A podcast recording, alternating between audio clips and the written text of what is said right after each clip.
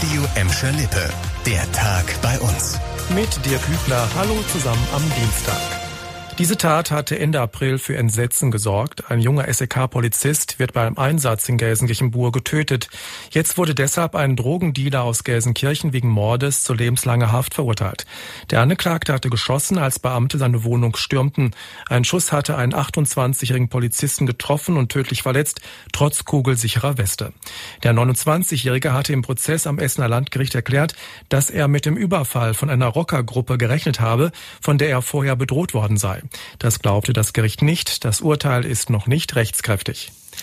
Die B224 in Gladbeck gehört bei uns zu den wichtigsten Pendlerstrecken. Der starke Verkehr sorgt nicht nur für jede Menge Staus, sondern auch für viele Abgase und viel Lärm.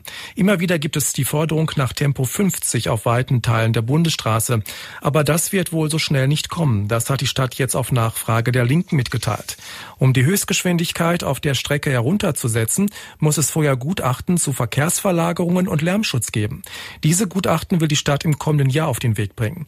Weil viele Experten Daten aber ausgelastet sind, wird es wohl länger dauern, bis alle Daten da sind. Zumindest kurzfristig will die Stadt Gladbeck jetzt nachts Tempo 50 anordnen, allerdings zeitlich befristet und nur für den Abschnitt zwischen der A2 und der Kreuzung Phoenixstraße.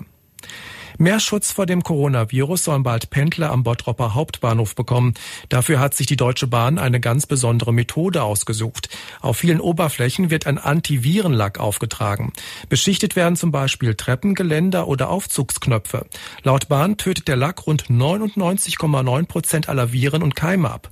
Als erster Hauptbahnhof bekommt Essen den Virenschutz. Bottrop und weitere Bahnhöfe in Duisburg und Bochum sollen bis Ende des Jahres folgen.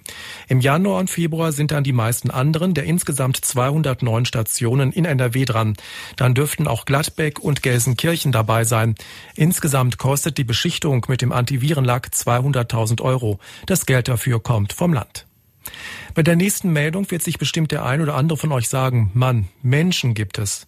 Ein 27-jähriger Bottropper hat sich stark betrunken am Bochumer Hauptbahnhof in Lebensgefahr gebracht. Laut Bundespolizei sprang er mehrmals vom Bahnsteig in die Gleise. Nur durch Glück fuhr dort gerade kein Zug, der den Mann hätte erfassen können. Weil der Bottropper sich auch noch weigerte, einen Mund-Nasenschutz zu tragen, wurde er zur Bahnhofswache gebracht. Dort stellten die Beamten fest, dass er 3,1 Promille im Blut hatte. Den 27-jährigen erwarten jetzt mehrere Verfahren.